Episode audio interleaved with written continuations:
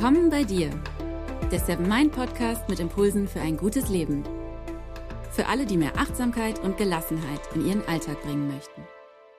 Hi und herzlich willkommen im Seven Mind Podcast. Mein Name ist René Träder und das ist Impulsfolge 120. Heute möchte ich über ein Weltkulturerbe sprechen.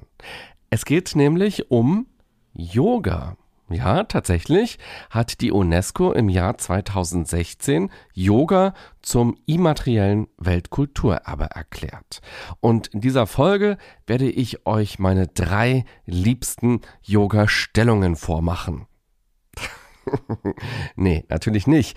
Yoga ist so ein spannendes Thema, aber natürlich besteht die Herausforderung darin, dieses Thema im Podcast rüberzubringen.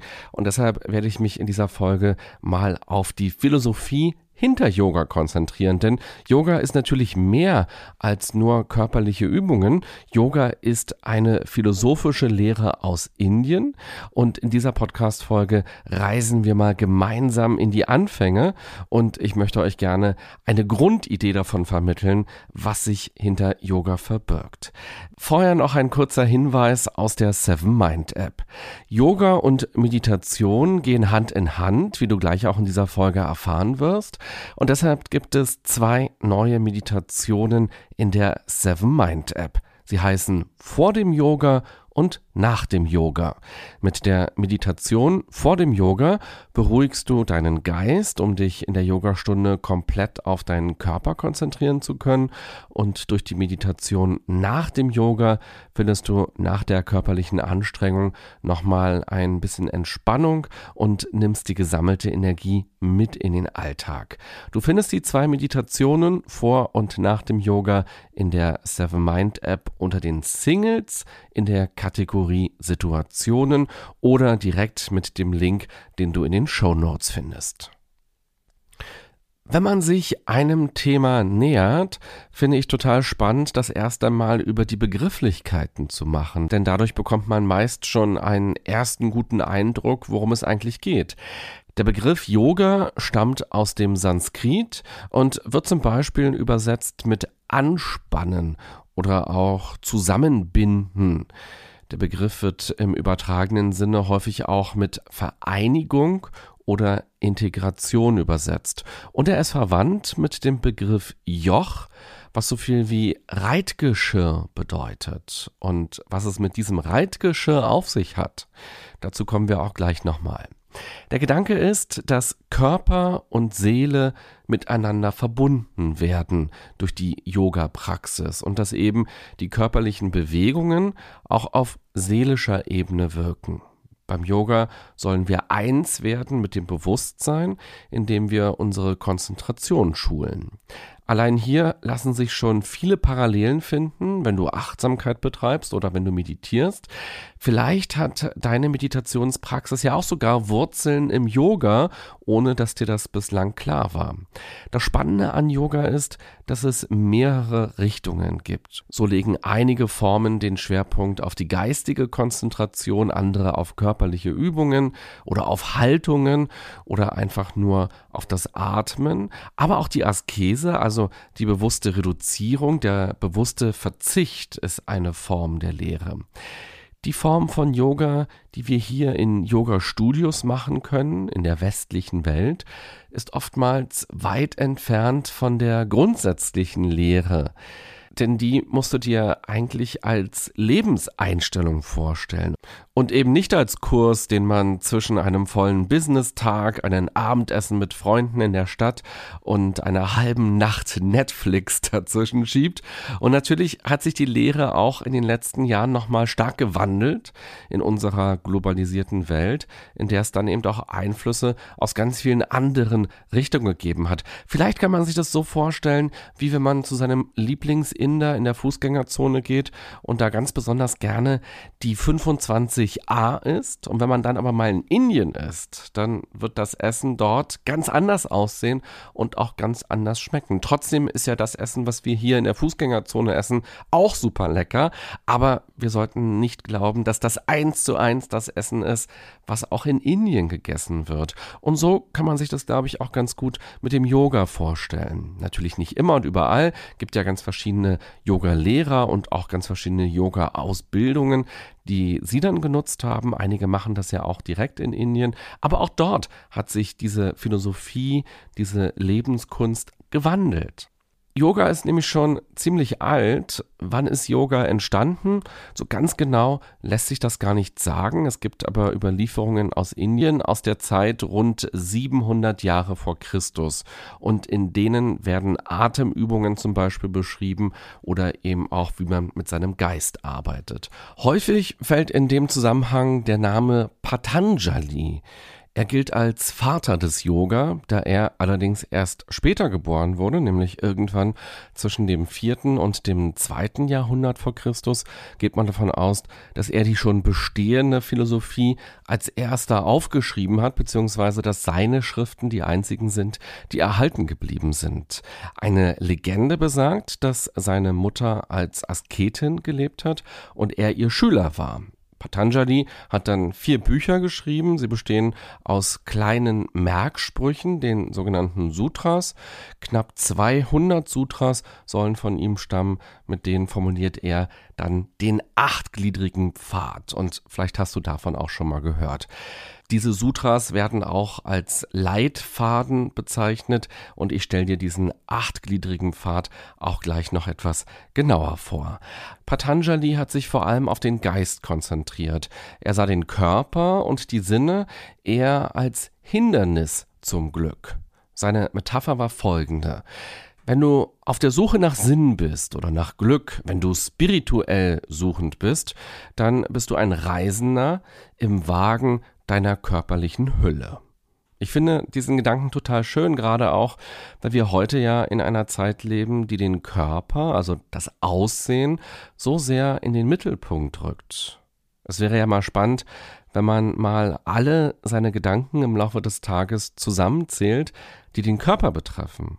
Also wie intensiv beschäftigen wir uns mit unserem Aussehen, mit unserem Körper, wie viel mäkeln wir da auch rum und wollen wir anders haben? Und wie intensiv beschäftigen wir uns eigentlich mit dem, was innerhalb des Körpers ist? Also mit unserem Geist, mit unserem Charakter, mit unserer Persönlichkeit, mit unseren Stärken oder Talenten und so weiter. In der Metapher von Patanjali ist unser Körper also einfach nur der Wagen, der uns irgendwo hinbringt. Unser Verstand ist der Kutscher, sagt er, der die Richtung und das Tempo vorgibt, und unsere fünf Sinne sind die Pferde, und der Fahrende im Wagen ist die Seele. Und da kommen wir nochmal zum Begriff Yoga, von dem ich ja eingangs schon etwas erzählt habe. Die Idee von Patanjali ist folgende. Nur wenn es uns gelingt, die Pferde, also unsere Sinne, unter ein Geschirr bzw. unter ein Joch zu bringen, hat der Reisende eine Chance, sein Ziel zu erreichen. Jetzt macht es also auch nochmal Sinn, warum Yoga mit Geschirr übersetzt werden kann im weitesten Sinne. Für ihn war vor allem die Erleuchtung das Ziel und bei dem achtgliedrigen Pfad geht es anfangs um externe Faktoren, also alles außerhalb unseres Geistes, beispielsweise die Umwelt oder auch eben unseren Körper oder unser Atem. Und ab dem fünften Glied geht es dann um innere Aspekte bis hin zu dem Zustand, wo sich unser Ich-Bewusstsein auflöst und dann eben die Erleuchtung kommt oder das ultimative Glück. Okay, dann lass uns gerne mal diese acht Glieder des Pfades nacheinander durchgehen. Das ist sozusagen der Mittelpunkt der Yoga-Philosophie. Beim ersten Glied des Pfades geht es um Grundhaltungen. Die Frage ist, wie soll ich mich verhalten? Und zwar anderen gegenüber. Keiner lebt schließlich allein auf dieser Welt, deshalb muss jeder von uns lernen, mit den anderen Wesen richtig umzugehen.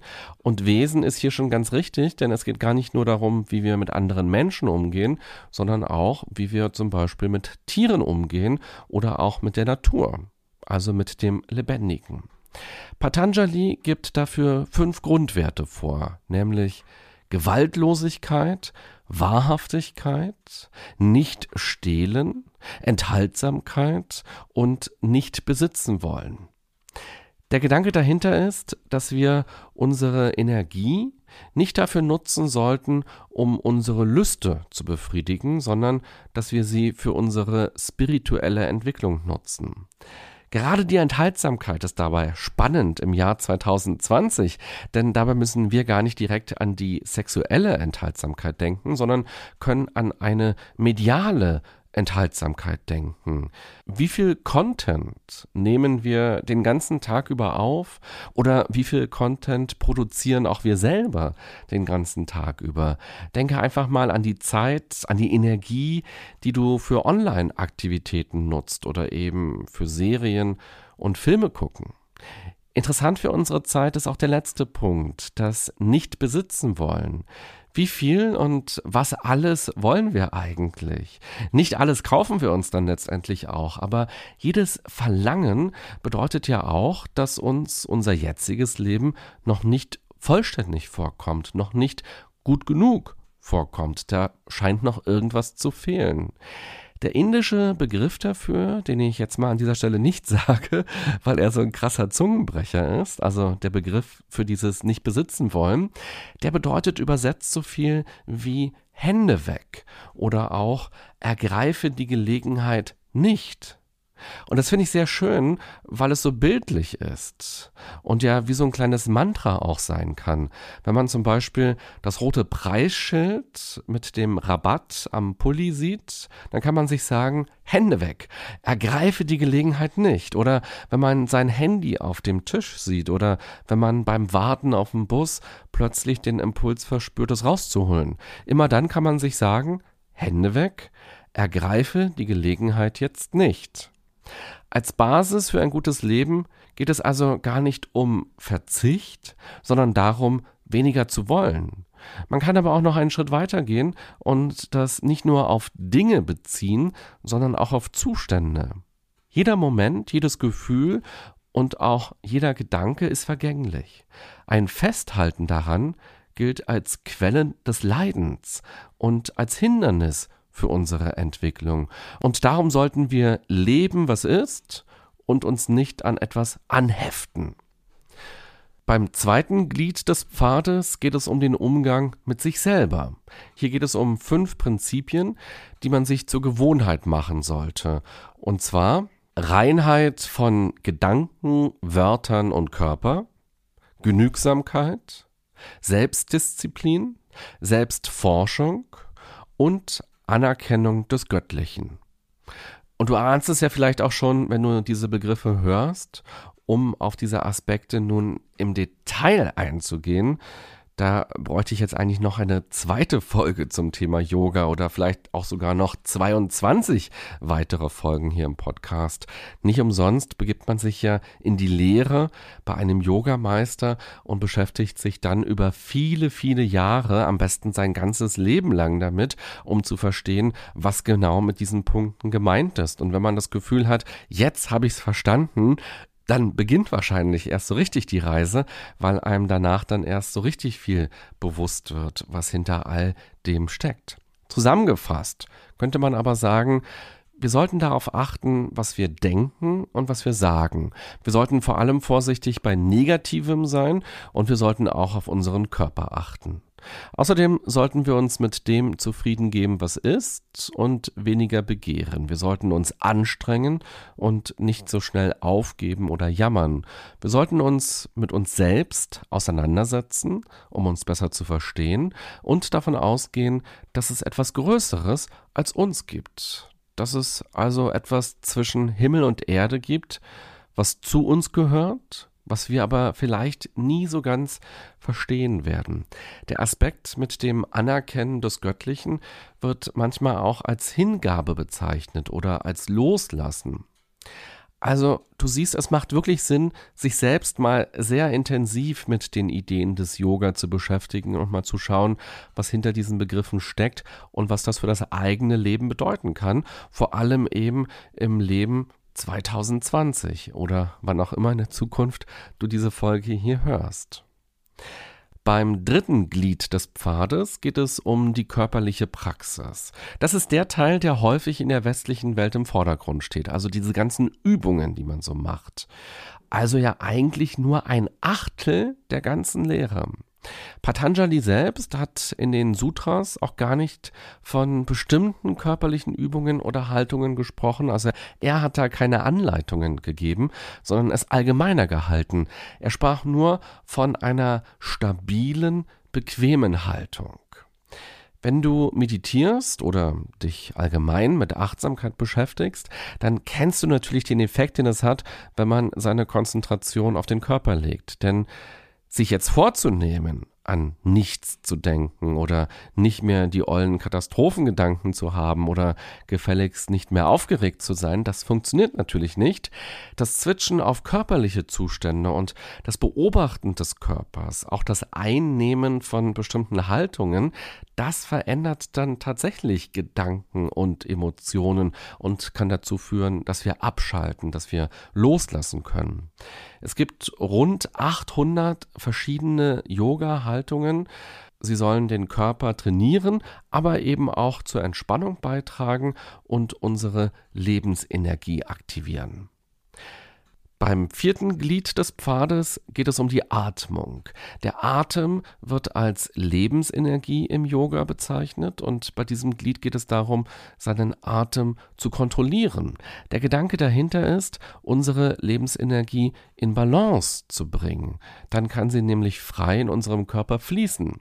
Gesundheit bewahren und verschiedene Energien, die bei uns im Körper gerade sind, ausgleichen.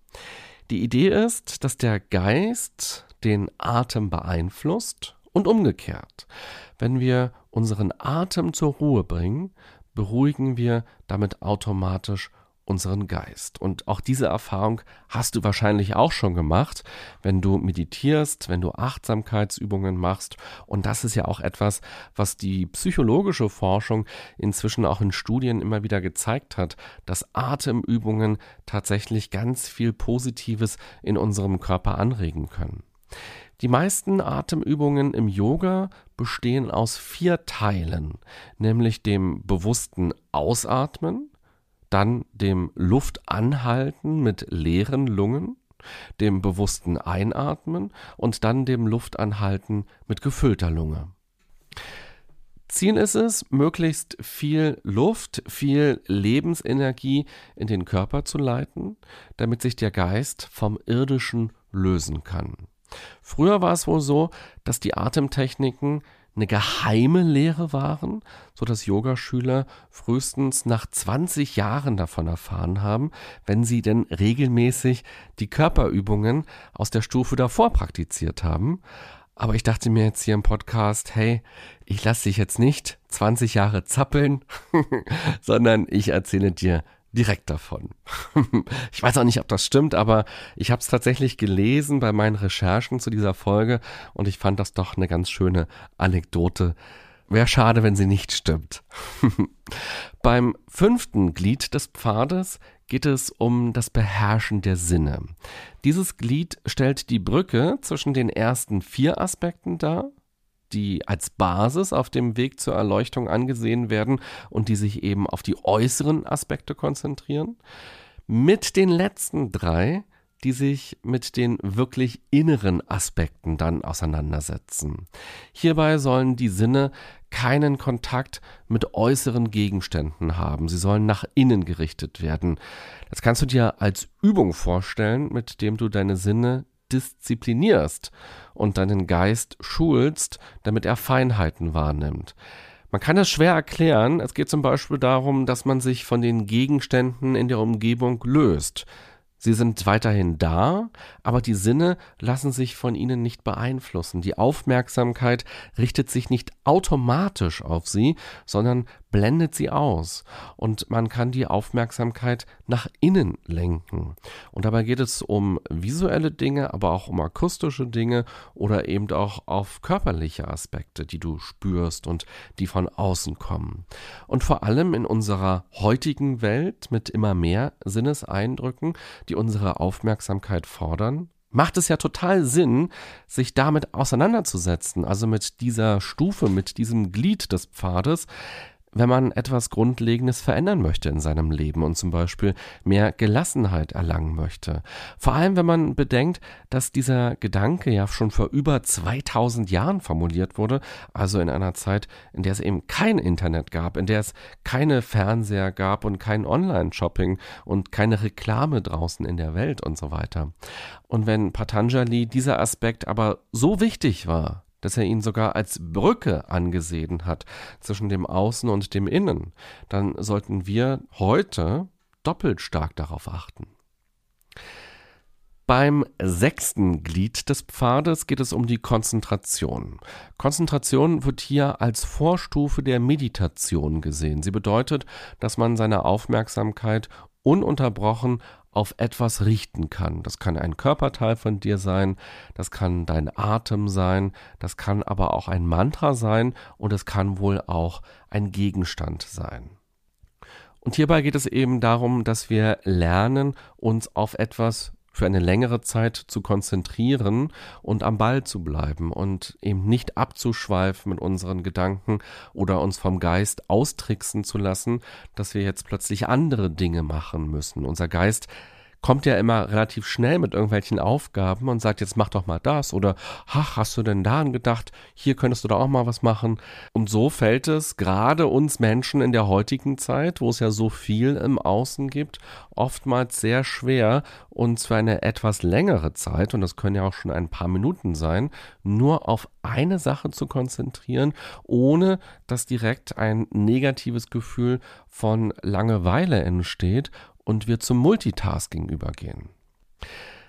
Beim siebten Glied des Pfades, also dem vorletzten, geht es dann um die Meditation, beziehungsweise darum, das Denken komplett auszuschalten. Es geht darum, frei zu sein, leer zu sein und sich für das zu öffnen, was kommt. Also sich eben zu lösen von festen Bildern oder eben von Bildern, die wir im Außen tatsächlich sehen oder die wir gelernt haben, auch gedankliche Bilder loszulassen und sich jetzt zu öffnen für das, was sein kann, für den Raum der Möglichkeiten. Und beim achten Glied des Pfades geht es schließlich um die höchste Stufe des Seins, um den Zustand absoluter Glückseligkeit. Es entsteht ein Gefühl der Verbundenheit mit allem, ein Gefühl von Einheit. Der indische Begriff dazu, also zu diesem achten Glied des Pfades, Samadhi heißt er, bedeutet übersetzt so viel wie etwas ganz nah an ein anderes heranbringen. Übrigens, man erzählt sich, dass einige der Yogameister ein Schild an ihre Tür hängen, dass sie gerade im Zustand von Samadhi sind, weil der Puls dabei so runtergehen kann, dass einige schon aus Versehen für tot erklärt wurden. Also nur so als Tipp für dich, wenn du gleich loslegen willst, pack doch mal ein Schild an deine Tür. Nicht, dass es ein böses Erwachen dann gleich gibt. Also, Fazit dieser Folge. Yoga ist so viel mehr als nur irgendwelche komplizierten Haltungen in engen Leggings, sondern es ist eine richtige Philosophie, eine Haltung dem Leben gegenüber. Und ich finde es immer mega spannend, wenn man sich mal die Zeit nimmt, sich tiefer mit den Dingen auseinanderzusetzen, denn da gibt es wahnsinnig viel Spannendes zu entdecken. Falls du Yoga schon betreibst oder schon seit längerem mit dem Gedanken spielst, dann schau doch mal, welche verschiedenen Formen von Yoga bei dir, wo du wohnst, angeboten werden und probier mal mehrere aus und schau auch mal, welche Ideen mit Yoga verbunden sind, welche Weisheiten mit Yoga verbunden sind und wie du Yoga auch abgesehen von Kursen oder von konkreten Übungen in dein Leben einbauen kannst. Also welche Rolle Yoga in deinem Alltag spielen könnte. Und ich glaube, auch hier ist es ganz besonders spannend, bei welchen Yoga-Lehrern man ist. Selbst wenn man jemanden gefunden hat, den man richtig gut findet, lohnt es sich, glaube ich, auch mal zu anderen Personen zu gehen und nochmal zu gucken, was kann man von denen lernen? Wie stellen die Yoga dar? Was ist für die im Mittelpunkt? Vielleicht hast du jetzt ja auch Lust bekommen, dir mal ein Buch zu besorgen und noch tiefer in die Hintergründe einzutauchen. Ich freue mich auf jeden Fall, wenn diese Podcast-Folge dich neugierig gemacht hat. Ich ganz persönlich fand vor allem sehr spannend, dass so klar in äußerer Welt und innerer Welt unterschieden wird und dass eben auch ganz klar gesagt wird, dass das Glück nicht in der äußeren Welt zu finden ist, sondern dass wir uns zur inneren Welt aufmachen müssen und dass das ein langer Weg ist, dass das auch ein schwieriger Weg ist, den man nicht mit einem Fingerschnips hinbekommt. Und das ist ja, glaube ich, auch, wenn wir wieder in unsere heutige Welt schauen, mit ein Grund, warum Drogen so wahnsinnig beliebt sind, weil dieser Zustand des sich eins fühlens, des Ausblenden Könnens von anderen Dingen mit Drogen eben so leicht herstellbar sind oder eben auch sowas wie bis zur Besinnungslosigkeit shoppen oder was auch immer. All das können ja diese Rauschgefühle, diese Flow-Zustände eben bedeuten, wo wir uns gut fühlen, wo wir uns tatsächlich akzeptiert, aufgehoben, eins mit etwas Sinn erfüllt fühlen, aber die Enttäuschung kommt natürlich sehr schnell, weil das alles Dinge im Außen sind. Und die Antwort lautet, ja, hör mal auf damit, gerade wenn du merkst, du neigst dazu, sondern guck mal lieber tiefer in dir rein und schau mal, was da los ist und auch wie viel Reichtum es in dir gibt und das alles eigentlich in dir ist, was du brauchst für ein gutes Leben, für ein sinnerfülltes Leben oder eben auch für ein Leben in einem Zustand von Einheit und Aufgehobensein. Und schön fand ich eben auch, dass diese Schritte relativ klar dargestellt werden und dass auch diese Brücke zwischen äußerer Welt und innerer Welt so benannt wurde, so dass man also weiß, aha, hier macht man jetzt den entscheidenden Schritt schon mal, dass man sich in die innere Welt begibt und auch das ist ein riesiger Lerneffekt und da gilt es erstmal ganz viel auszuhalten und zu üben, zu trainieren und sich darauf zu freuen, was man dabei alles entdecken kann. Und ich mochte auch sehr diese Fragen am Anfang, wie will ich mit anderen umgehen, nach welchen Richtlinien und wie will ich auch mit mir selber umgehen. Ich glaube, auch da entsteht eine ganze Menge Leid in unserer Welt, auch in unserer kleinen Welt, in Beziehungen, in Freundschaften, in Arbeitsbeziehungen, in der Nachbarschaft, in der Familie weil man nicht genau weiß, wie gehe ich mit dem anderen um, weil man da keine guten Richtlinien hat und eben auch, weil man häufig gar nicht weiß, wie gehe ich mit mir eigentlich um, mit meinen Schattenseiten, mit meinen Sonnenseiten. Also ich finde, das sind ganz tolle, ganz spannende und ganz wichtige Fragen im Leben. Ich wünsche dir eine gute und achtsame Zeit, egal ob auf deinem Schild an der Tür jetzt Samadhi steht oder einfach nur sowas wie bitte nicht stören, ich gucke gerade gute Zeiten, schlechte Zeiten. Bis bald, bye bye, sagt René Träder.